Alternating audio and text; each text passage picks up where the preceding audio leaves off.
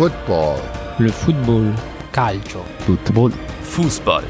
Made in Europe. Hallo und herzlich willkommen zu einer neuen Ausgabe von Fußball Made in Europe. Heute schauen wir auf die Premier League, die Serie A, die Bundesliga, unter anderem auf Liverpool, Lazio, Leipzig, Leverkusen und auch noch zwei Vereine ohne L. Und das mache ich natürlich wieder mit meinem besten Co-Host, den ich mir vorstellen kann. Hallo Felix S. Servus Felix G. Ach, diese Begrüßungen, die geben einfach sehr viel. Ich würde sagen, ohne, ohne Umschweife geht's direkt los mit der Premier League, auf die wir schauen möchten. Und ja, mit so ein paar allgemeinen Dingen, die ich euch jetzt mal vortragen werde. Und zwar ist Southampton gerade sehr erfolgreich und ihr denkt euch so, ja, who cares? Ja, muss man sagen, äh, für euch deutsche Hörer ist es wahrscheinlich schon interessant, denn Ralf Hasenhüttel ist Trainer bei Southampton und die haben aus den letzten fünf Spielen vier Siege und ein Unentschieden geholt. Und das wäre jetzt auch gar nicht mal so krass, wenn nicht zwei Siege davon gegen Chelsea und Tottenham wären, was ich schon beeindruckend finde. Ja, apropos Chelsea, bei denen geht es gerade ja auf und ab. Und bei Tottenham, da läuft es aktuell nicht so wirklich. Und das trotz Mourinho. Sie haben nur einen Sieg aus den letzten fünf Spielen geholt. Es gab unter anderem ein Unentschieden gegen Middlesbrough im Pokal. Also das ist wirklich nicht so gut. Allerdings muss man auch sagen, dass die Liga sehr, sehr eng ist. Es liegen nur 10 Punkte zwischen Platz 5 und Platz 17 in der Premier League. Man muss aber auch sagen, dass dafür die Top 3 schon wirklich weit entfernt sind. Ähm, da hat auch nicht mal, nicht mal mehr Chelsea so richtig eine Chance, äh, hinterherzukommen. Aber wir wollen heute nicht ich wollte gerade sagen, nicht über die Top 3 sprechen, dabei stimmt das gar nicht. Natürlich wollen wir über ein Team aus den Top 3 sprechen, aber erstmal wollen wir über einen der Vereine sprechen, ohne L am Anfang, und zwar über Wolverhampton. Und da baue ich mir doch einfach gleich selbst die Überleitung und fange mal an. Ich wollte es gerade sagen, Schön, schöne Brücke. ja, einfach selber die Brücken bauen und dann drüber gehen. Das ist am zuverlässigsten.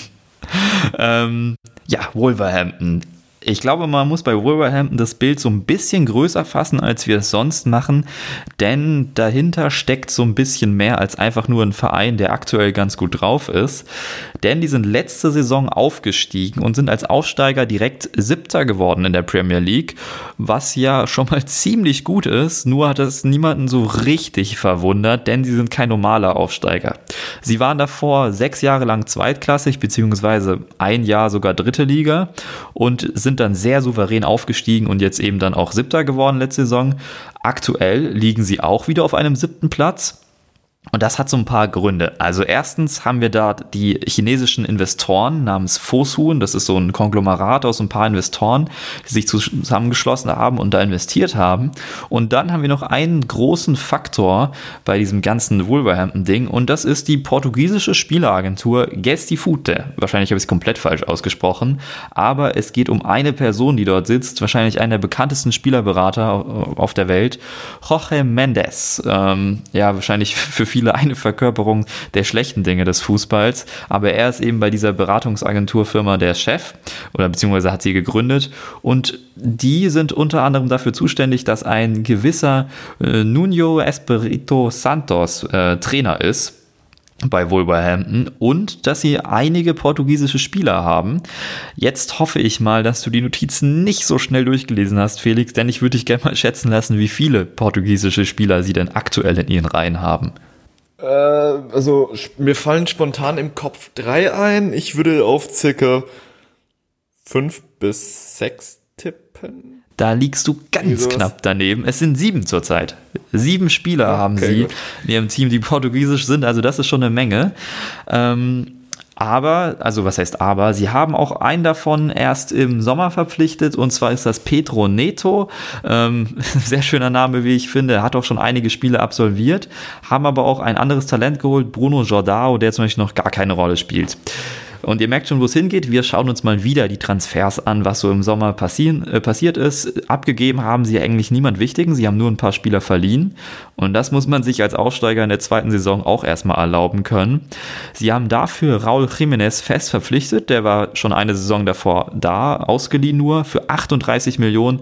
Für Patrick Coutrone haben sie auch um die 20 hingeblättert. Dann eben Petro Neto, wie schon erwähnt. Und Leander Den Donka, der war auch schon eine Saison ausgeliehen, haben sie fest verpflichtet. Und dann den Portugiesen, der nicht spielt, Bruno Jordao.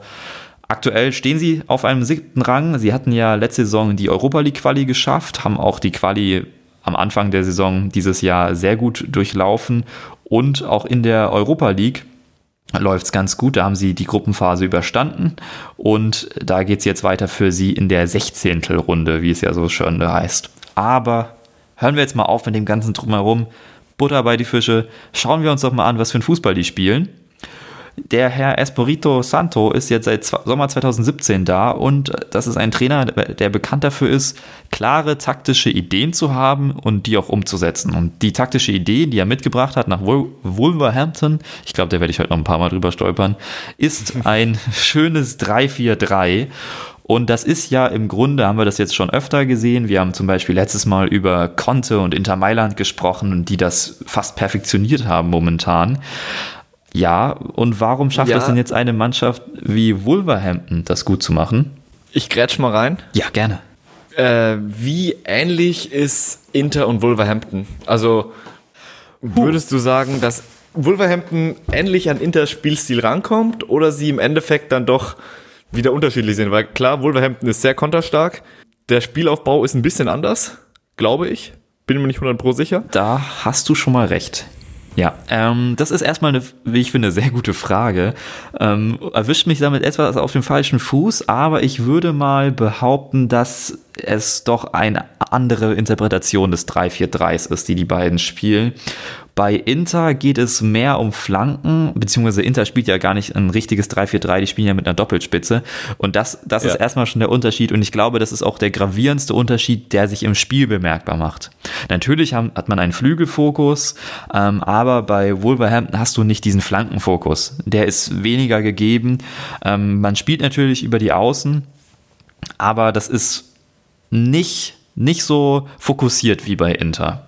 Ich würde ähm, einfach mal gerne noch mal so ein bisschen das Ganze von hinten aufrollen und so ein paar Positionen durchgehen Okay. und ein paar ähm, Personalien. Und ich glaube, dann wird es vielleicht auch noch ein bisschen klarer, was unterschiedlich ist. Ähm, ich würde einfach mal anfangen mit dem ersten Portugiesen natürlich. Der steht im Tor, heißt Rui Patricio und ist ein routinierter Torhüter und auch international schon sehr erfahren. Portugiesischer Nationaltorhüter seit was weiß ich wie vielen Jahren.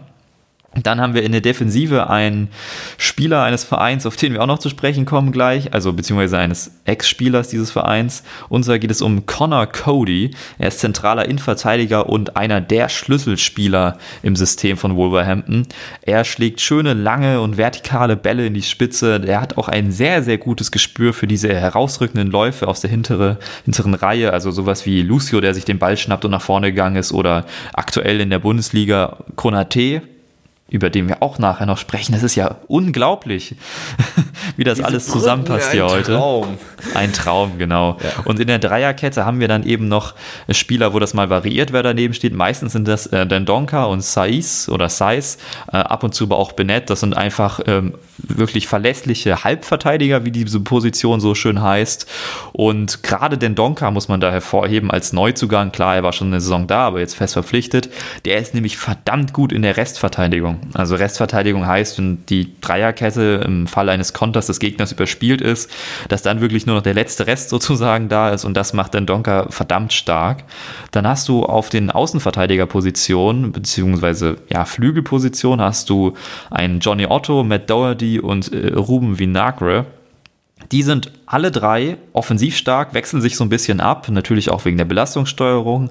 Und gerade im letzten Drittel haben sie ihre Stärken. Und das ist halt dann eben auch wichtig, ähm, weil in so einer Dreierkette, wenn du die offensiv interpretieren willst, was die Wolves gar nicht mal so sehr machen, aber im offensiven Spiel brauchst du das eben, dass du starke Außen hast. Und in der Verteidigung hast du durch die Fünferkette, da müssen die Außen auch gar nicht die besten sein, solange das alles kompakt funktioniert und dafür sorgen sie. Und dann haben wir was, was auch, auch wieder der Verein macht, über den wir gleich noch sprechen. Jetzt muss ich leider spoilern. Wie Liverpool haben sie viele diagonale Verlagerungen. Und das ist, glaube ich, schon einer der größten Unterschiede zu Inter, ähm, weil Inter dann doch mehr über das Mittelfeld spielt. Ähm, Ja, da das du passiert recht. bei den Wolves nicht so häufig, denn sie fokussieren ihren Spielstil noch mehr auf Konter und dadurch hast du im Mittelfeld eine relativ schnelle Ballzirkulation, die zielgerichtet ist nach vorne. Und dafür hast du eben João Moutinho, einen sehr, sehr erfahrenen Portugiesen und daneben Ruben Neves, einen nicht ganz so erfahrenen Portugiesen, der aber sehr, sehr talentiert ist. Und Oh, Moutinho ist einfach verdammt gut in seinem Positionsspiel in diesem, im Mittelfeld und Neves hat mit dem besten Fernschuss der ganzen Premier League und ist offensiv auch einfach ja, ein Kreativpunkt im Team. Und ganz vorne drin hast du einen der ja, heiß gehandelten Stürmer der Premier League mit acht Toren und sechs Assists, Raúl Jiménez.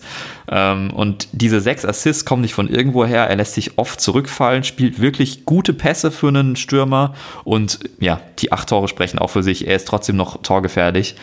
Und ich würde sagen, das sind eben die beiden großen Unterschiede. Wir haben einen Stürmer, der sich aber oft zurückfallen lässt und das Spiel mitbelebt. Und wir haben sehr viel mehr Seitenverlagerung. Und Die Seitenver... ja, Ähm, ja, danke. Was mir gerade einfällt bei Wolves ist ja wahrscheinlich von der Seitenverlagerung wird wahrscheinlich ein Adama Traoré sehr stark profitieren.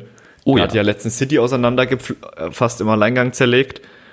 Und diese starken Spieler auf den Flügeln hast, hat man ja bei City jetzt, äh, äh, nicht bei City, pardon, bei Inter eher weniger.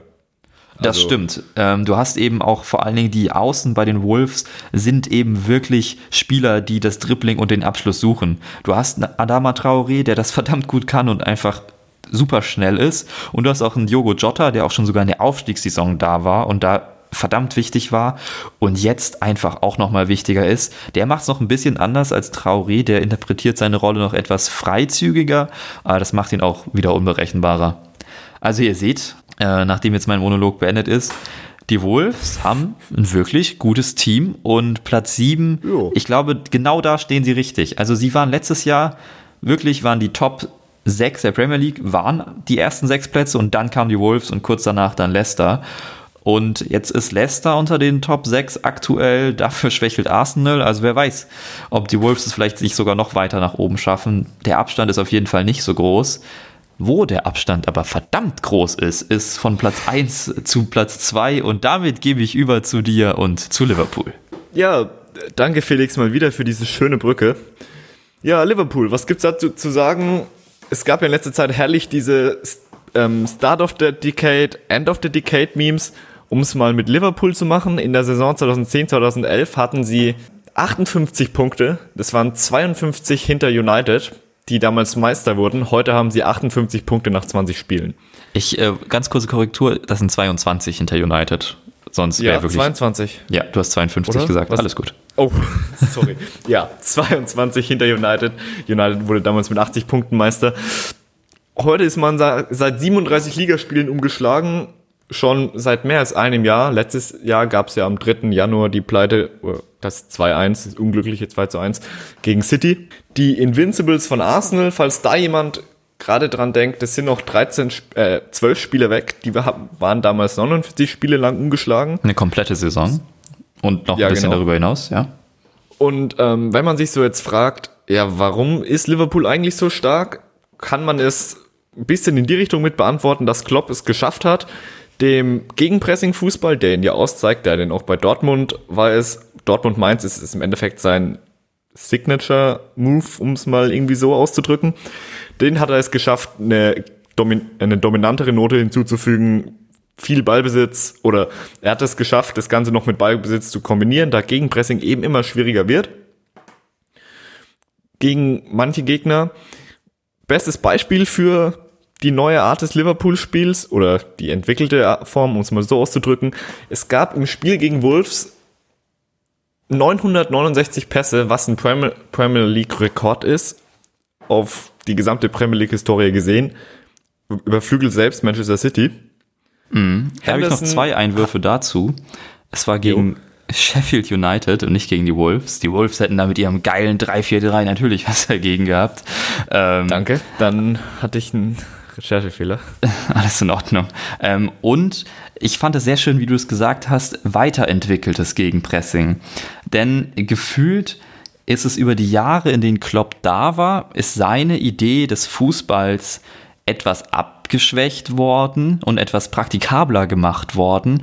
Dafür aber halt viel länger haltbar. Also im Englisch, Englischen gibt es dieses schöne Wort sustainable. Dieser krasse Gegenpressing-Fußball, den Klopp so liebt, den kannst du einfach mit der Ausdauer und mit den vielen, vielen Spielen, die es in England gibt, nicht durchhalten. Und mit dieser neuen Art, wie Liverpool spielt, dass man zwischendurch immer diese Ruhephasen hat, dass man den Ballbesitz auch mal einfach nutzt, nur des Ballbesitzwillens, um Ruhe reinzubringen, um das Ganze runter zu verwalten. Das war ja was, was Liverpool davor jahrelang nicht konnte, Spiele runterverwalten. Dafür wurde es dann spektakulär, auch ganz nett. Das wird es jetzt weniger. Oh ja. Aber man hat eben dieses Pressing weiterentwickelt. Also es ist ja immer noch ein sehr intensives Mittelfeldpressing. Da klaue ich jetzt einfach mal aus deinen Notizen, das tut mir leid. Ja, gerne, ähm, mach ruhig. Aber du darfst dafür über zwei meiner absoluten Lieblingsfußballer momentan mal weiter erzählen, denn die sind auch sehr, sehr wichtig fürs Spiel. Um noch ganz kurz an die Pressing-Entwicklung weiterzugehen, anzuknüpfen, ähm, ich glaube, jetzt ist es bei Liverpool ähm, das sogenannte partielle Pressing, wo dann entweder Firmino oder ähm, zwei aus dem Mittelfeld draufschieben. Also diese komplette Mannschaftsverschiebung im Sinne des Pressings hast, wie gesagt, ist jetzt mit den ganzen vielen Spielen und so nicht mehr möglich. Dementsprechend ist es abgeschwächt und ja, genau, partielles Pressing kann man das im Endeffekt jetzt wahrscheinlich so runterbrechen. Genau, deine Lieblingsspieler sind auch, kleiner Spoiler, meine Lieblingsspieler. Long story short, wir reden von Trent Alexander-Arnold und ähm, Andrew Ro Robertson. Die interpretieren beide den Außenverteidiger neu, beziehungsweise in erster Linie Trent Alexander-Arnold. Er hat letztens im, Spitz, im Endeffekt das Spitzenspiel gegen Leicester City im Alleingang entschieden mit zwei Toren, einer Vorlage. Insgesamt hat Trent in 18 Spielen 10 Scorerpunkte. Und das als Außenverteidiger. In, ja, in nicht einer Dreierkette, in einer, in einer Viererkette als Außenverteidiger. Das ist also Genial. Und Robertson hat auch ein Tor, sechs Vorlagen als Linksverteidiger. Robertson, äh, nicht Robertson, Alexander Arnold hat die zweitmeisten herausgespielten Großchancen der Liga. Das muss, muss man sich mal auf der Zunge zergehen lassen. Als Außenverteidiger. Ja, warum ist es so? Felix, du hast vorhin schon die Flankenwechsel angesprochen. Auch die sind bei Liverpool eigentlich der Schlüssel im Offensivspiel. Es gibt sehr viele Flankenwechsel zwischen Trent und Robertson. In der Folge dann orientieren sich die Flügel wie Manet und Salah, die rücken dann in die Zentralposition und so entstehen dann die Chancen. Ja, vor allen Dingen, weil, Beispiel. weil Manet ja. und Salah ja auch invertiert spielen.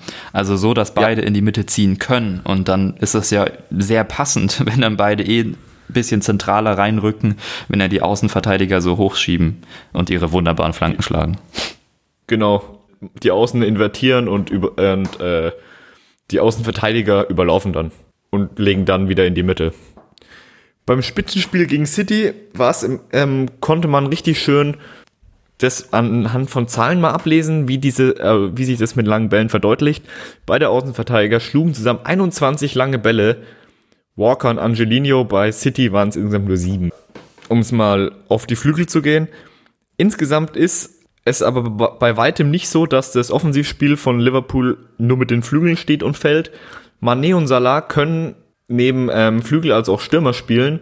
Gut, das machen sie aufgrund ihrer Invertierung auch teilweise schon so, aber ähm, es macht sie eben auch, es macht sie sehr variabel und ermöglicht ein fluides Offensivspiel auch während dem Spiel. Ja. Und das waren was jetzt mal ich, so meine Gedanken. Das sind sehr schöne Gedanken. Und was ich diese Saison fast noch am beeindruckendsten finde, ist, wie austauschbar die Spieler geworden sind. Das hört sich jetzt, im Endeffekt hört sich das jetzt vielleicht gar nicht mal gut an, es ist aber durchweg positiv gemeint. Ein Origi funktioniert mittlerweile als ja einfach der nächste Spieler, der im System drin ist, und es fällt wirklich wenig auf. Es fällt nur so auf, weil er ein wenig anders agiert auf dem Feld in seinen Dribblings und wie er halt so spielt, einfach weil er ein anderer Spieler ist als ein Firmino zum Beispiel. Aber mhm das System merkt man den Unterschied nicht mehr so groß. Du kannst auch einen Cater ins Mittelfeld werfen, du kannst einen Oxlade Chamberlain reinwerfen, äh, du kannst einen Shakiri reinwerfen, du kannst selbst eine komplette C-Mannschaft reinwerfen im Pokal und gewinnst trotzdem noch gegen das, deinen absoluten Rivalen, der mit der ersten Elf kommt. Das, das ist wollte das ich gerade noch sagen. Liverpool hat zwei gute Mannschaften. Die erste Mannschaft von Liverpool und die Reserve sind die besten Mannschaften in Liverpool, hat mal eine recht berühmte Person gesagt. Ja, Bill gehört. Shankly, der, der, der alte. Liverpool-Coach. Ja, also das ist, das finde ich wirklich schon sehr beeindruckend. Und man muss auch sagen, bei den ganzen ungeschlagenen Spielen ist vielleicht auch ein, zwei Mal Glück dabei gewesen. Liverpool erzielt relativ viele Tore in der Nachspielzeit. Man muss sagen, dass es aber rein chancenmäßig den Spielen oft gerecht wird und Expected Goals das auch dementsprechend belegen. Ich glaube, es ist einfach so, dass Mannschaften dann oft unter dem Druck, den Liverpool dann gegen Ende des Spiels doch nochmal ausübt, wenn sie eben nicht das gewünschte Ergebnis haben, zusammenbrechen. Das hat man gesehen im ersten Spiel gegen Leicester City, als sie spät 2 zu 1 gewonnen haben. Ähm, das Eigentor gegen Tottenham ist für mich auch so ein schönes Beispiel. In der 90. als dann im Endeffekt die das Ding mit der Brechstange noch entschieden haben. Ja, und das ist, das ist eben das, was sie aktuell so stark macht. Und man muss ja auch sagen, in der Champions League haben sie verloren gegen Neapel. That's it. Also, sie sind ja jetzt nicht die komplette Saison ungeschlagen, aber sie haben gewisse Dinge, die so eine Top-Mannschaft einfach ausmachen und auch ausmachen müssen. Sie sind extrem heimstark. Sie sind, ich weiß nicht, ob es 51 oder 52 Spiele lang sind sie mittlerweile ungeschlagen im Anfield. Das ist unglaublich. Äh, Seit Sadio Mané da war, das ist einer meiner Lieblingsfacts, seit Sadio Mané da war und Sadio Mané in der Startelf war, hat Liverpool zu Hause nicht mehr verloren. So. Ja, gut. Das, das ist. Irgendwann werden die Statistiken einfach nur noch absurd, wenn man darüber spricht. Und das, ähm, ich glaube, das ist wahrscheinlich das, was am meisten für Liverpool spricht. Diese absurden Statistiken. Das ist. Ja, ich, ich Ja. glaube, wir können alle nur abwarten und ähm, mal sehen, ob sie es über die Bühne bringen. Aber äh, selbst wenn ich da als ähm, großer Sympathisant das nicht jinxen möchte, ich glaube, das lassen sie sich nicht mehr nehmen. Jo, Ich glaube dann würde ich die Meisterschaft, wenn es rechnerisch nicht möglich ist. Also, ah ja, es ist in der Vergangenheit zu viel passiert, um die Premier League Meisterschaft schon so früh abzuschreiben, muss man so auszudrücken. Egal bei welchem Verein. Apropos Meisterschaft, ähm, da würde ich doch gerne mal auf einen Herbstmeister schauen, ähm, in eine Stadt, um die du dich gekümmert hast dieses Mal, und zwar nach Leipzig. Bevor wir dahin gehen, ganz kurz der allgemeine Teil der Bundesliga, den übernehme ich kurz.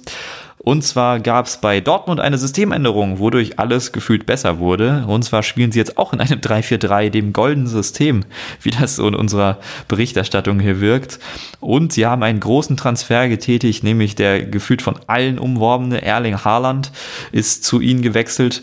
Aber darüber wollen wir gar nicht so ausführlich sprechen, denn wir haben eine kleine Transfer-Special-Sendung geplant. Die kommt Anfang Februar, wahrscheinlich so ja, zweiter, dritter, je nachdem, wie wir es schaffen, sobald alle Transferfenster geschlossen sind. Und da sprechen wir dann über alle interessanten Wintertransfers. Also könnt ihr euch schon mal darauf freuen und euch das im Kalender markieren. Jo, was war sonst noch so los in der Bundesliga? Augsburg ist aktuell im Aufschwung. Aus den letzten sieben Spielen gab es sechs Siege und ein Unentschieden, unter anderem mit überragenden Florian Niederlechner und Philipp Max. Bremen hingegen ist im absoluten Tabellenkeller mittlerweile. Die letzten vier Spiele haben sie verloren, aber sie halten an Florian Kofeld fest. Es bleibt spannend und wir wollen mal sehen, was da passiert. Aber aus dem Tabellenkeller geht es jetzt ganz nach oben ähm, Richtung Nummer 1 zu Leipzig. Wie sieht es denn bei denen aus, Felix? Ja, Leipzig ist ähm, mit zwei Punkten Vorsprung vor Gladbach und vier Punkten Vorsprung vor Bayern Tabellenerster. Sie haben eine Tordifferenz von plus 28 und 37 Punkte mit äh, elf Siegen, vier Unentschieden und zwei Niederlagen. Das sind mal so die, ich nenne es mal Key Facts. Die vier Unentschieden und zwei Niederlagen sind auch oder sind größtenteils in einer Phase der Saison entstanden, bei der bei Leipzig ein gewisser Anspruchswechsel stattgefunden hat. Weil ähm, man hat zwischen dem sechsten und neunten Spieltag war man ohne Sieg. Man hat unter anderem, das, es gab das 3-1 gegen Schalke, es gab das 1-1 gegen Wolfsburg und man hat gegen Freiburg verloren. Nagelsmann zählt danach die Mannschaft an und sagt, es beweist, dass wir noch keine Top-Mannschaft sind. Wie reagiert RB? Sie schließen Wolfsburg 6 zu 1 im Pokal aus dem Stadion und Mainz 8 zu 0. Das war die absolute Befreiung. Nagelsmann habe ich schon angesprochen. Er ist ohne Frage eines, wenn nicht sogar das größte Trainertalent der Li- Liga. Als er gekommen ist, war die Frage, wie kann Nagelsmann seinen Ballbesitzfußball auf den recht stupiden, der damals recht stupide erschien, RB-Fußball anwenden, welcher sehr äh, ähm, konterlastig war. Naja, mit ähm, der Tabellenführung, denke ich mal, und den meisten Toren der Liga, hat sich die Frage dann doch recht gut beantwortet. mal ganz Auf jeden Fall, ja. platt auszudrücken. Absolut hervorzuheben ist an dieser Stelle Timo Werner. Also wer ähm, 18 Tore in 17 Spielen hat, der ist wo spielt eine recht gute Saison. Er hat seine Rolle hat sich ein bisschen geändert. Er ist eine Kreuzung oder man kann sie als eine Kreuzung aus Zehner so Richtung falscher Neun und links außen interpretieren, weil er sich sehr oft die Bälle hinten holt. Er hat insgesamt 32 Torbeteiligungen in 25 Spielen. Also wettbewerbsübergreifend, das ist brutal. Das ist eine absolut überragende Statistik. Und ganz ehrlich gesagt, es ist, wenn man nur ihm zuschaut beim Spiel, nicht so komplett erklärbar, warum er diese Saison so viel besser funktioniert als letzte Saison. Und da gibt es ja aber nicht nur ihn, bei dem das so ist. Da kann man ja auch noch andere dazu zählen, irgendwie ein Konrad Leimer, der keine Ahnung, warum eine verdammt wichtige Rolle spielt. Ein Marcel Sabitzer, den ich leider letzte Saison bei Kickbase hatte und nicht diese. also Grüße Fußball, an, ja, so äh, Fußballmanager. Grüße aber, an Alexandre an der, an der Stelle. Ich habe schon ein paar Mal versucht, ihm den abzukaufen. Ja, also es ist ja unglaublich. Und ähm, da muss ja taktisch irgendwas anders gemacht worden sein, ähm, dass das so sich verändert hat. Was haben die denn anders gemacht? Jo. Ja, also wie spielt RB momentan? Also wenn man es beim Spielaufbau anfängt, sie rücken die Innenverteidiger ähm, rücken oftmals in die Sechserposition. Die Außenverteidiger stehen beim Angriff tief. Wenn ähm, was eine zentrale Rolle beim RB-Spiel ist, die Absicherung in der Zentrale. Das heißt, zwei bis drei ähm, Leipzig-Spieler sind zurückgezogen. Das ist dann meist eigentlich fast immer die, die Innenverteidigung und Diego Demme. Leimer ist der, ähm, der regelmäßig die Gegenpressing-Situationen sucht. Leipzig spielt die wenigsten langen Bälle der Liga mit 50 pro Spiel. Ja, um es mal in die Richtung kurz zu machen. Wenn man sich so den typischen Leipzig-Angriff mal anschaut, wie schaut er aus? Der Offensivspieler wird angespielt, er steht mit dem Rücken zum Tor, lässt prallen. Der Stürmer, meist eigentlich fast immer, Timo Werner, zieht durch, beschleunigt. Bei Werner ist es auch noch interessant, dass er ähm, sehr häufig äh, oder viel öfter aus der Tiefe kommt, kommen darf als noch letzte Saison. Das bedeutet, dass er einfach viel mehr beschleunigt. Er nimmt mehr Tempo auf, noch schwieriger zu verteidigen. Wie versucht RB die gegnerische Innenverteidigung auseinanderzunehmen, um eben die Räume zu schaffen, die Werner dann erlaufen oder belaufen kann? Sie erzeugen Überzahlsituationen vor der Abwehr, meist in den Halbräumen. In der Folge bewegt sich ein Innenverteidiger raus und diese Räume werden dann versucht, ganz schnell zu bespielen. Ja, wie gesagt, dann fast immer mit Werner, der dann reinläuft. Ich habe die Zahl leider nicht mehr ganz im Kopf, aber Leipzig ist jetzt schon stellt momentan den Bundesliga-Rekord auf mit, den, mit der Anzahl der ähm, Spiele, die, in denen sie schon drei, drei oder mehr Tore geschossen haben. Ich denke mal, das sind mindestens sieben Spiele. Das ja, ist unglaublich. Seit dem 18-0 seit dem 18-0 gegen Mainz haben sie nicht mehr weniger als drei Tore pro Spiel erzielt. Also krass. Hut ab. Da hat und sich das, Knoten gelöst. Ja, und das vor allen Dingen ja nicht, nicht irgendwie so nur Timo Werner. Also man hatte ja dann auch noch einen Patrick Schick, der neu gekommen ist, der jetzt dann ein bisschen Eingewöhnungszeit gebraucht hat, aber dann durchgestartet ist. Man hat einen Christopher. Schick ist ja, jo, ich grätsch dir ganz kurz bei Schick rein. Ja. Schick ist meiner Meinung nach der, ähm, den Stürmer, oder ist ein Stürmer, der wie gemalt für Nagelsmann ist.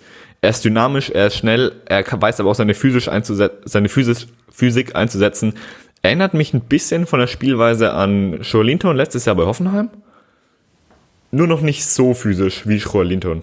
Ja, ähm, ich bin immer überrascht, wenn ich Schick sehe, weil er wirkt so schlaksig, aber er ist trotzdem technisch relativ versiert. Und man ja, muss auch sagen, Fall. dass, dass Schick ja Paulsen so ein bisschen den Rang abgelaufen hat. Der war ja davor eigentlich auch einer der Lieblingsspieler von Nagelsmann. Nur Schick macht gefühlt vieles, was Paulsen macht, nochmal besser. Und jetzt würde ich aber trotzdem gerne auf den Kunku eingehen, weil ich von dem einfach verdammt überrascht bin. Also klar, der hatte irgendwie immer gute Anlagen, wenn man den mal gesehen hat. Oh, cool, wie der dribbeln kann. Aber was der für Pässe spielt, also Halleluja, das ist ja unglaublich. Und der hat die letzten Spiele oft den Vorzug vor Forsberg bekommen, weil der auch immer wieder Verletzungsprobleme hat, klar. aber der bringt da nochmal eine ganz neue Dimension rein und nochmal mehr Schwung einfach als Forsberg. Also das, was Sabitzer eh schon auf der einen Seite hat, kommt jetzt nochmal auf der anderen Seite mit dem Kunku. Und dann hast du jetzt plötzlich noch Optionen im Mittelfeld. Ein Haidara hat sich langsam reingewöhnt. Ein Adams ist jetzt wieder zurück nach Verletzungspause. Ähm, Leimer, der auf wundersame Weise, wie gesagt, wie bereits schon erwähnt, diese Saison richtig stark ist. Leimer ist, ich würde mal sagen, einer der Unsung Heroes, wenn man es so ausdrücken möchte. Ja, auf jeden er Fall. Er ist wahnsinnig wichtig, wahnsinnig wichtig auch ähm, im Spiel ohne Ball, da er oftmals einfach nach hinten absichert. Und auch schon die ein oder andere, ich glaube, vier Scorerpunkte hat er schon gesammelt, oder? Ich wollte gerade sagen, Tore, Konrad Leimer hat komischerweise das Tore-Schießen für sich entdeckt, so ein bisschen. Ja. wer, wer weiß woher. Aber nochmal ganz kurz, um auf einen Punkt zurückzukommen, den ich kurz angefangen hatte. Nicht jeder Neuzugang funktioniert. Also zum Beispiel ein Ademola Lookman, der wird jetzt höchstwahrscheinlich wieder abgegeben. Der hat nicht funktioniert. Auch ein Candido wird erstmal nochmal verliehen. Ähm, man muss aber auch fairerweise sagen, der Kader ist einfach so groß, dass es dann halt auch schwer ist, sich durchzusetzen, vor allen Dingen, wenn der Rest so verdammt stark spielt. Also ich bin wirklich beeindruckt von Leipzig und man muss ja auch sagen, sie haben gegen die beiden großen Vereine nicht verloren. Sie haben auch, also Dortmund und Bayern, sie haben jetzt auch nicht gewonnen, aber nicht zu verlieren ist in dieser Liga, wo alles so relativ ausgeglichen ist, die Saison, eigentlich schon, eine, schon die halbe Miete. Ich bin sehr gespannt auf die Rückrunde und hab da ehrlich gesagt ziemlich Bock drauf. Mm, ich auch. Ja, knapp äh, eineinhalb Wochen sind es noch. ja gut, dann machen wir mit dem anderen Verein mit L aus der Bundesliga weiter, Felix, würde ich mal sagen. Ja, sehr gerne. Und das Dann, ist Leverkusen, oder? Ja, auf jeden Fall. Ähm, und da mache ich es mal ganz klassisch, wie das irgendwie so ein Schema geworden ist bei mir. Ich schaue mal, was so letzte Saison war. Dort sind sie Vierter geworden. Ein Champions League Platz wurde es am Ende noch für die Leverkusener durch den mittlerweile traditionellen hohen Sieg am letzten Spieltag gegen die Hertha. Ich glaube, das ist so eine schöne Leverkusener Tradition geworden mittlerweile. Wir haben einen Trainer, der der Bundesliga schon vorher bekannt war, mit Peter Bosch. Er ist seit der Winterpause 18-19 Trainer dann schaue ich mal auf die Transferaktivitäten. Im Sommer wurden Julian Brandt und Dominik Kor verkauft. Ja, geht eigentlich. Es wurden dafür Daily Sinkraven, Musa Diaby, Nadim Amiri und Kerim Demir beigekauft. Jetzt denkt ihr euch Amiri und Demir bei? Ja, gleich zwei Hoffenheimer. Ähnlich habe ich auch reagiert ähm, und da komme ich auch später nochmal drauf zu sprechen, denn ich glaube, beide sind, also einer von beiden ist wahrscheinlich glücklicher als der andere, dass er in Leverkusen gelandet ist. Es gab noch ein paar andere kleine Transfers, aber insgesamt hat man also 44 Millionen Transferminus gemacht, was jetzt nicht untypisch ist für Leverkusen. Man investiert gerne. Allerdings hat man jetzt auch nicht so die großen Verkäufe gehabt und man hat auch für einen Julian Brandt vergleichsweise eher wenig Geld bekommen. Ja, alles in allem steht jetzt aktuell ein sechster Rang nach 17 Spielen, 8 Siege, 4 Unentschieden, 5 Niederlagen, 23 zu 21 Tore. Sie sind die zweitstärkste Auswärtsmannschaft. Wobei ich das gerne mal in Klammern setzen würde, denn die stärkste ist Leipzig, dann sind fünf Punkte Unterschied und dann kommt erst Leverkusen und, und gefühlt mit dem ganzen Rest zusammen. Also ist nicht so 100% aussagekräftig. Ja, ich ja, hatte schon vorhin gesagt, letzte Saison wurden sie Vierter, Champions League Platz. Sie haben leider eine schwere Gruppe erwischt mit Juve und Atletico, sind auch hinter denen auf dem dritten Platz gelandet. Jetzt geht es in die Europa League gegen einen gefühlten Champions League Gegner, gegen den FC Porto. Und das waren jetzt erstmal so die groben Fakten. Schauen wir doch mal auf den Fußball, den Leverkusen spielt. Und wir hatten ja vorhin schon mal bei Nagelsmann und Leipzig so Begriffe wie ähm, irgendwie ja, Gegenpressing oder Umschaltspiel, auch wenn sie jetzt vielleicht nicht eins zu eins so gefallen sind. Wir hatten heute schon Liverpool mit Gegenpressing und ich glaube, da kann sich Leverkusen einfach in diese Reihe einreihen mit diesem intensiven Fußball, mit viel Pressing. Und dieser intensive Fußball ist genau das, was Peter Bosch gerne spielen lässt. Den meisten von euch ist es wahrscheinlich bekannt aus der Dortmunder Zeit, wo es sehr offensiver Fußball war, ohne defensive Absicherung. Das ist auch noch ein Thema, auf das ich gleich zu sprechen komme, aber erstmal noch zurück zur Intensivität. Sie haben die zweithöchste Laufleistung der Liga mit 119,5 Kilometern pro Spiel. Damit sind sie ganz knapp hinter Paderborn auf Platz 2 und vor Leipzig auf Platz 3. Die haben 117,9 Kilometer, Kilometer. Äh, sie absolvieren die meisten intensiven Leute, äh, Läufe vor Paderborn und Bayern. Und das alles trotz Ballbesitzfußball. Man muss sagen, es gibt Parallelen zwischen Leipzig eben dieser Ballbesitzfußball, diese intensiven Lau Läufe und die hohe Laufleistung. Es gibt allerdings nochmal einen krassen Unterschied. Während Leipzig Ballbesitzfußball spielt mit 53% Ballbesitz im Durchschnitt, hat Leverkusen 63% im Durchschnitt. Das ist dann auf jeden Fall nochmal ein anderes Kaliber. Und dann taktisch Peter Bosch 4-3-3, klar, logisch. Aber sie haben auch zuletzt öfter mal in einem 4-1-4-1 gespielt, vor allem dann gegen eher defensivere Gegner, sodass sie nur noch Aranguis als Mittelfeld absichernden Punkt hatten und nicht mehr noch einen Baumgartlinger mit dabei. Und ich habe es vorhin schon erwähnt, Dortmund Bosch, man muss es leider immer wieder erwähnen, hinten standen sie offen wie ein Scheunentor.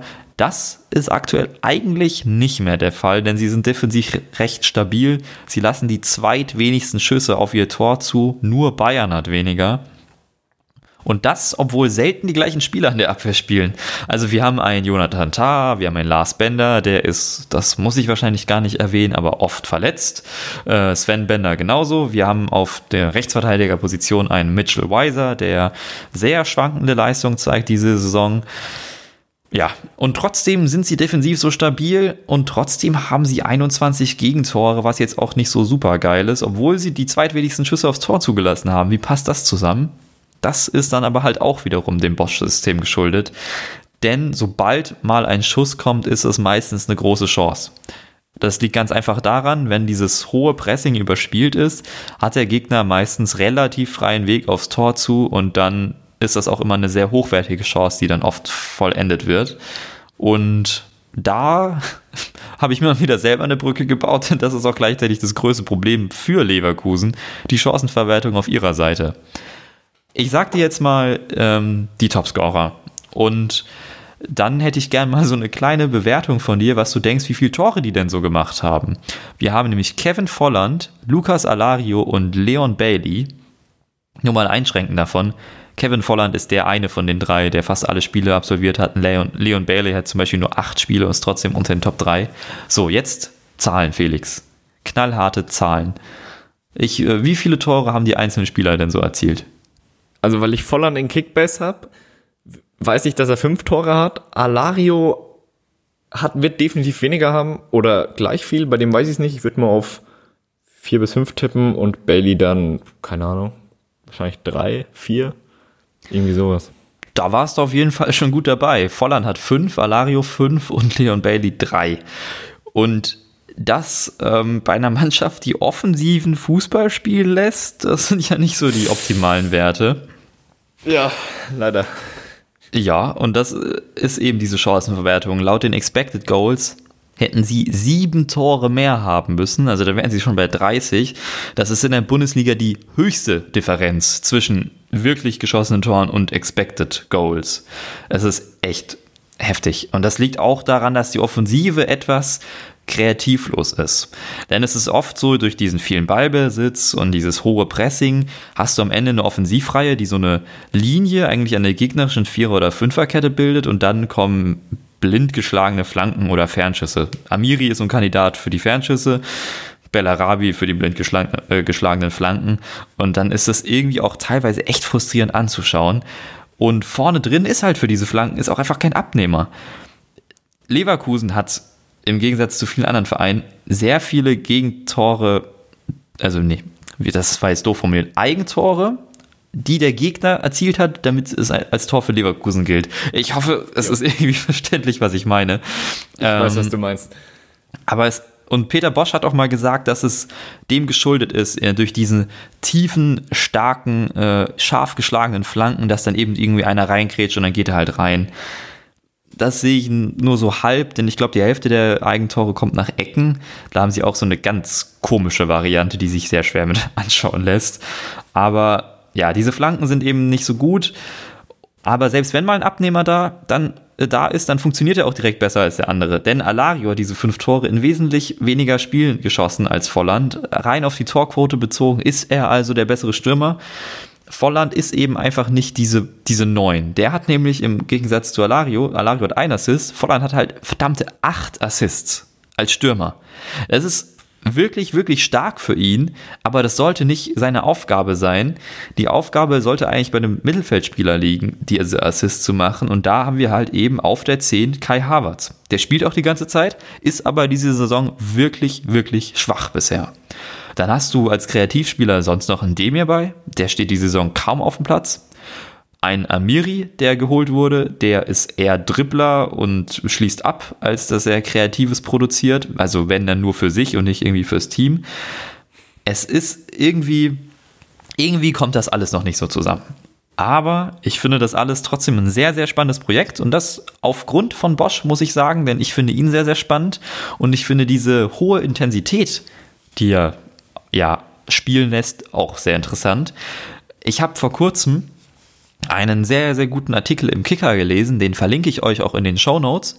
Die Show Notes könnt ihr finden äh, in eurem Pod äh, Podcast-Player oder bei uns auf der Webseite bei fußballme.eu. Und da verlinke ich das mal. Und zwar ging das um die Trainingsvarianten von Peter Bosch. Denn Peter Bosch lässt seltener, aber dafür intensiver trainieren. Und dafür benutzt er ein sogenanntes Fußballkonditionstraining. Hört sich jetzt erstmal nicht so spektakulär an. Aber damit ja, wird. glaube ich, auch gelesen. Ja, damit wird ein Fußballspiel simuliert in wesentlich weniger Nettozeit und aber wesentlich höherer Intensität. Und da gibt es so ein schönes Zitat von ihm. Wenn die Spieler am Ende auf dem Rücken liegen, war es gut. Wenn sie noch miteinander reden und lachen, dann nicht. Und ich finde, damit können wir sehr gerne aus diesem Leverkusen-Ding rausgehen und ähm, auf die Serie A schauen. Jo. Wenn das für dich so in Ordnung ist, wenn du nicht noch irgendwelche Einwürfe hast zu Leverkusen. Zu Leverkusen nicht. Ich kann mich nur dir anschließen und sagen, dass ich ihnen recht gerne zuschaue, beziehungsweise das Projekt Bosch in der Bundesliga interessant finde, einfach weil, weil sein Offensivfußball, wobei ich die Idee seines Offensivfußball oft in der Theorie eigentlich schon ganz geil finde, um es mal so zu sagen. Ja. Und ich gespannt bin, wann Leverkusen mal wieder so performt, wie sie es eigentlich wollen. Ja, gut. Serie A, was geht da momentan ab? Inter ist weiterhin Tabellenführer. Sie haben gegen 3-1 gegen Neapel gewonnen. Neapel hat einen neuen Trainer, der kein Unbekannter ist, Gennaro Gattuso. Sie haben bis jetzt einmal gewonnen, einmal verloren. Also da wird sich zeigen, wie die sie so schlagen werden. Dann auch noch sehr interessant, Atalanta Bergamo. Die haben die letzten beiden Spiele jeweils 5 zu 0 gewonnen. Einmal gegen den Tabellen siebten Parma und gegen den 11. Ja, okay, gut, aber es ist immer noch AC Mailand. Mailand hat sich jetzt letztens Ibrahimovic wieder zurückgeholt, beziehungsweise man muss eher sagen, Ibra ist zu Mailand gegangen. aber um mal wieder zu teasen, das kommt in unserer Spezialfolge dran. Da werden wir ein bisschen ausführlicher drüber reden. Wer momentan hinter Inter und Jubel steht, in, wenn man auf die Tabelle guckt, ist Lazio. Letztes Jahr waren sie zu dem Zeitpunkt Vierter. Sie hatten elf Punkte Rückstand und lediglich eine plus drei Tordifferenz. Jetzt haben sie die äh, beste Offensive und die zweitbeste Defensive der Liga. Sie konnten sich letztes Jahr durch den Coppa Italia Sieg für die Euroleague qualifizieren. Jetzt, so wie es momentan ausschaut, werden sie sich, wenn sie ihre Form beibehalten, für die Champions League qualifizieren. Sie hatten letztes Jahr 59 Punkte, jetzt haben sie nach 17 Spielen 39 Punkte. Man sieht schon ganz klar, oder dass da was besser ist. Warum war letzte Saison, warum waren sie so schlecht und dieses Jahr wieder so gut? Nach der Saison 17-18 gab es einen sehr starken Leistungsabfall. Man kann das ein bisschen am Trio Luis Alberto, Ciro Immobile und Milinkovic Savic sehen. Sie hatten in der 17-18er Saison 52 Tore und 26 Assists. Bombenwerte. Letzte Saison 25 Tore und 14 Assists. Und wahrscheinlich hat alle davon schon, Immobile gemacht. Ja, Immobile hatte, glaube ich, 14 oder 15 Tore. Also er war ganz schwacher wichtig, Wert für ihn. Ja, ganz schwacher Wert. Er hat jetzt schon wieder 19 Tore. Der Typ ist, ist so gut. Immobile ist wieder in Form, die anderen beiden auch. Luis Alberto ist der, ja, da, ich nenne es mal das Mastermind in der Lazio-Offensive. Er hat 11 Assists, die meisten kreierten Torchancen. Was auch noch ganz interessant bei Lazio ist, sie haben acht Spiele in Folge gewonnen. Die Serie wäre am letzten Wochenende gegen Brescia fast gerissen, aber, ja, wer denn sonst außer Immobile, trifft in der 91. um die ähm, Serie zu retten. Interessant bei Lazio ist, mit ihren 40 Toren in 17 Spielen die negative Tordifferenz von 6,6 Expected Goals. Das heißt, sie sind sehr effektiv. Was vorhin Leverkusen im Schlechten war, ist Lazio im Guten, um es mal so auszudrücken. Und sie haben noch mit Juve gemeinsam die zweitbeste Ligaabwehr hinter Inter. Also vorne geht's gut und hinten ebenfalls. Um kurz auf die Taktik einzugehen, 3-5-2 ist bei Lazio in den letzten, hat sich in den letzten Jahren bei Lazio eigentlich etabliert. Sie spielen sehr gerne und sehr viel lange Bälle, schießen auch sehr viel außerhalb des 16ers. Die erste Elf bleibt weitestgehend von Rotationen verschont. Die Doppelspitze ist Joaquin Correa und Immobile. Correa hat jetzt auch schon sechs Tore und meines Wissens vier Assists, was darauf wieder hin zurückzuführen ist, dass die Doppelspitze eben sehr harmoniert. Insgesamt gibt es eine Leistungsexplosion, wie wahrscheinlich schon erahnt wurde. Oder die Leistungsexplosion bei Lazio kann man auf vier Spieler zurückführen. Einen erstarkten Milinkovic Savic mit drei Toren und vier Assists, welcher der absolute Zielspieler in der Offensive ist. Er gewinnt 3,4 Kopfballduelle pro Spiel. Die ganz äh, gefühlt jeder lange Ball sucht Savic. Immobile hat 0,6 gewonnene Kopfballduelle pro Spiel. Also Savic macht vorne die Bälle fest, legt dann oft ist es so, langer Ball auf Savic, der lebt, legt ihn auf Alberto und Alberto hat bis jetzt drei Tore und elf Assists. Er hat sich, Luis Alberto, er hat sich schon sehr stark gesteigert. Er hat 20% weniger Ballverluste als in der letzten Saison und macht im Schnitt 3,1 wichtige Pässe pro Spiel. Also da kann man schon sehen, so ein bisschen wie die Offensive von Lazio aufgebaut ist. Oder aufgebaut ist vielleicht das falsche Wort. Aber was der Grundgedanke dahinter ist, gut, Immobile hat äh, 19 äh, Tore und 15 und 5 Vorlagen in 17 Spielen, unfassbar starker Wert. Wer bei Lazio auch so ein bisschen der Unsung Hero ist, ist ähm, Francesco Acerbi oder Acerbi. Er ist der zentrale Punkt im Spielaufbau. Die langen Bälle auf Savic kommen sehr oft von ihm, nämlich er schlägt 6,3 genau oder präzise lange Bälle bei einer Passquote von 90 Prozent beim Schnitt 50 und 52 Pässen. Man sieht, dass viel Spielaufbau im, aus der Abwehr geschieht und die Veredelung dann im Endeffekt vorne. Also ich muss sagen, ich bin wirklich überrascht von Lazio. Ich habe ja, letzte, ich bin, hab letzte Saison habe ich öfter mal reingeschaut, auch einfach aus Interesse, warum Milinkovic Savic so schnell so viel schlechter wurde. Also der hatte ja 17, 18 war ja diese Breakout-Season, wo er dann irgendwie auch schon gehandelt wurde, 80 Millionen zu Real und ah, Lazio will 120 und krass. Und dann kam letzte Saison ich habe mir gedacht, ja, Glück, dass die Vereine ihn nicht gekauft haben, denn so wie er spielt, das war gar nichts. Und plötzlich ist er wieder da und gefühlt sind auch plötzlich alle anderen wieder da. Also ich finde es wirklich beeindruckend. Sie haben jetzt auch erst zwei Niederlagen, diese, ich, diese 40 Tore in 17 Spielen ist halt mal eine Ansage. Also die haben ein Spiel weniger gerade als Inter und Juve und nehmen wir mal an, sie gewinnen das, dann sind die halt drei Punkte hinter den beiden. Das ist ja. wirklich, wirklich krass, wie gut die momentan sind. Das soll jetzt gar nicht irgendwie so gespielt klingen. Ich bin einfach wirklich ein bisschen überrascht, weil Lazio eigentlich echt so ein bisschen biederen Fußball gespielt hat, gerade letztes und auch selbst vorletztes Jahr, als es funktioniert hat. Es ist halt ein simples Ding. Irgendwie du machst lange Bälle fest, du hast einen Immobile, dem gibst du halt den Ball, der macht er den rein. Und sonst ist da nicht so viel Besonderes, aber also auch so ein Luis Alberto, dem zuzuschauen, das macht momentan schon echt viel Spaß. Auf jeden Fall. Ich muss mich kurz selber verbessern. Lazio hat natürlich zweit, den zweitbesten Angriff der Liga den erstbesten hat Atalanta mit 48 Toren. Ja, gut. Aber das ist ja klar. Ja. Ja, nur um es gerade zu rücken.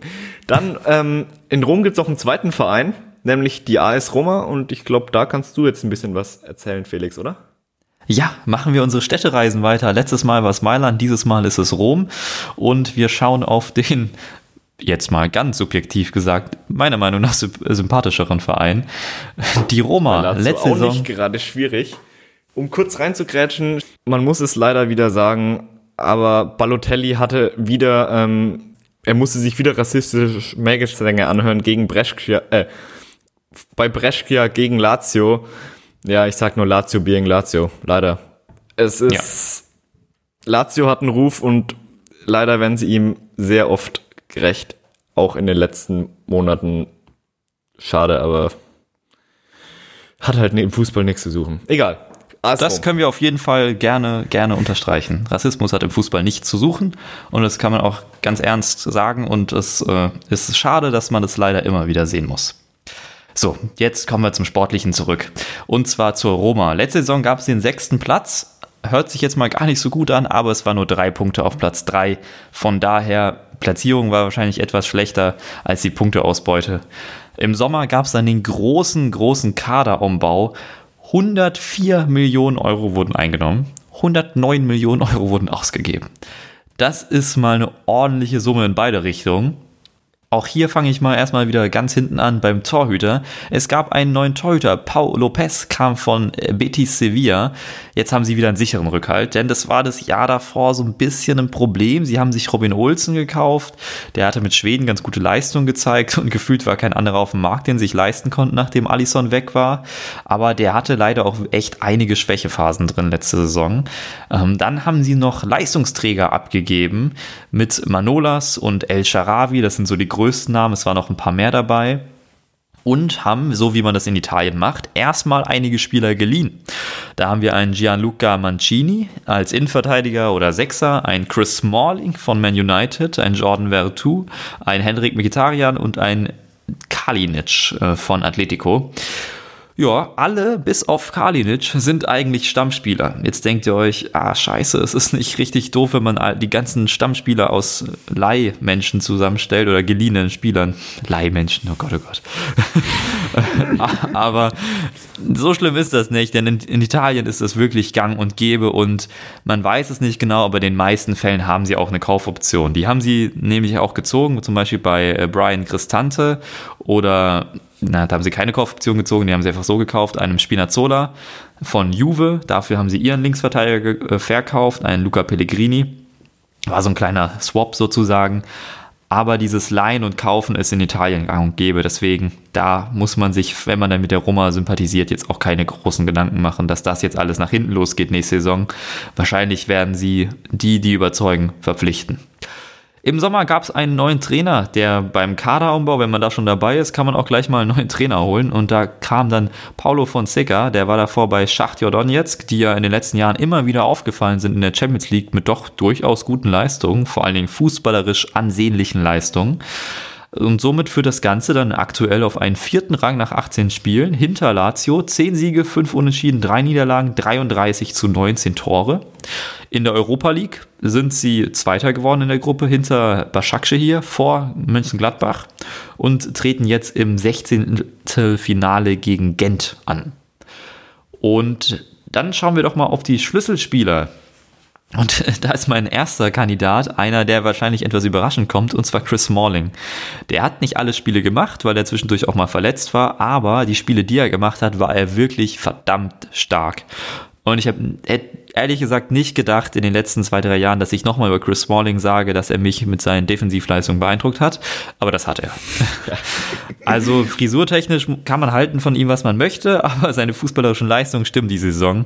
Und ich glaube, Italien tut ihm da ja, Italien tut ihm gut, um es mal äh, weiterzumachen.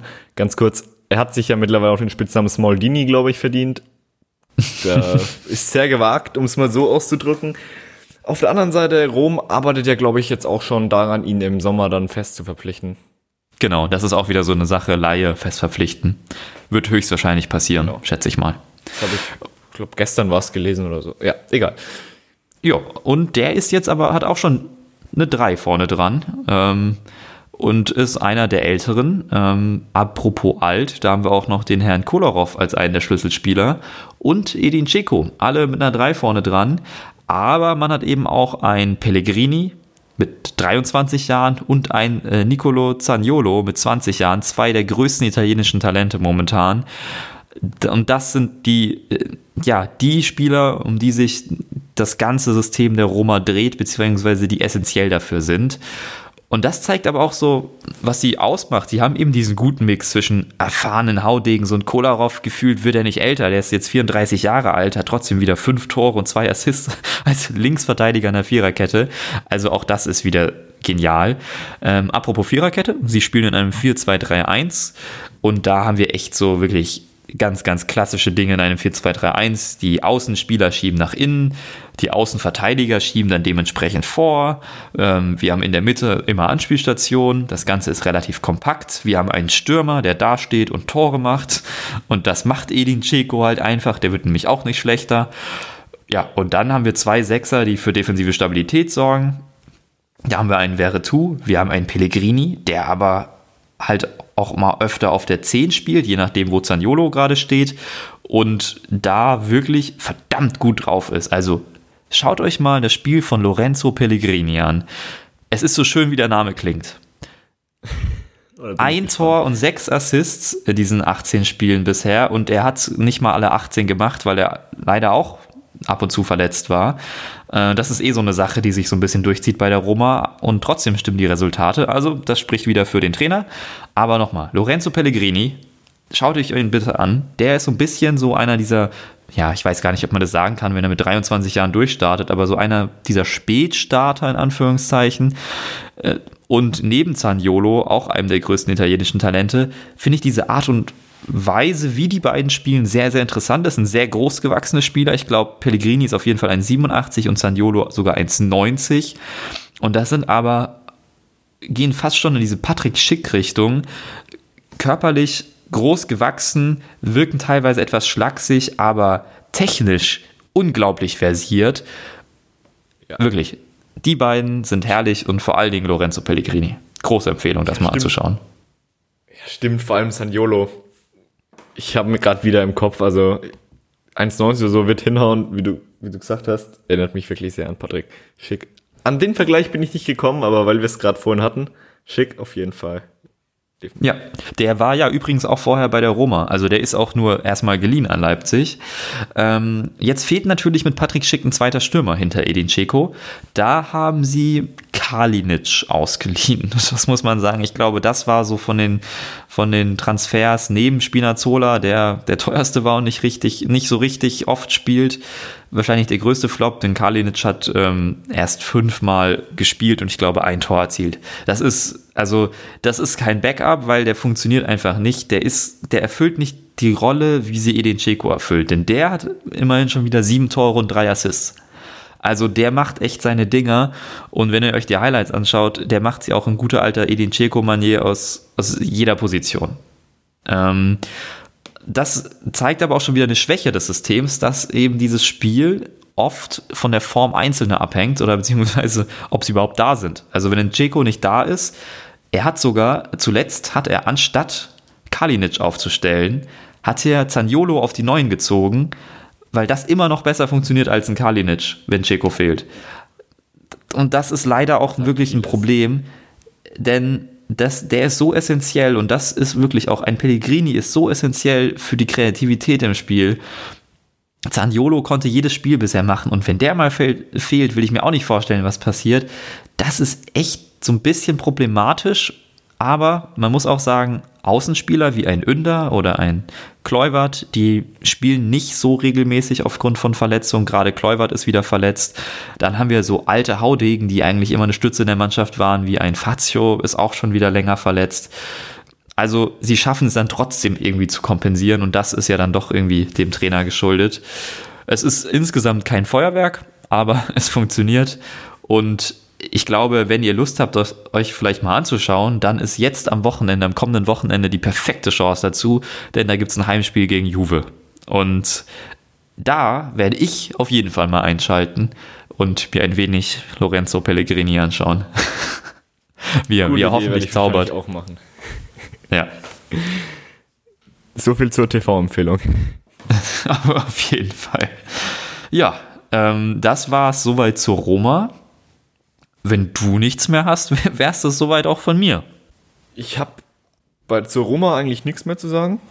Ja, dann äh, würde ich mich wie so oft bei dir bedanken. Hat, hat wieder Spaß gemacht. Danke auch. War wieder ein inneres Blumenpflücken. Ach, sehr schön. Nein. Oh. Und mir wäre es ein inneres Blumenpflücken, wenn ihr mal ein paar der Links wenn ihr da mal draufklickt, die bei uns in den Shownotes sind, denn wir haben dort unsere Webseite verlinkt, fußballme.eu. Wir haben jetzt Instagram, wie die anderen coolen Kids, und wir haben einen Link zu The Zone. Falls ihr noch keinen The Zone habt, könnt ihr auf diesen Link gehen, euch dort registrieren, kostet für euch nicht mehr, nicht weniger. Ihr bekommt natürlich euren Gratis-Monat und wir bekommen eine klein, ein klein wenig davon ab. Das würde uns natürlich sehr freuen. Wie gesagt, Link findet ihr in den Shownotes. Äh, bei The Zone könnt ihr natürlich die Serie A schauen und die La Liga und alles andere an internationalem Fußball. Also ihr werdet auf jeden Fall glücklich dort.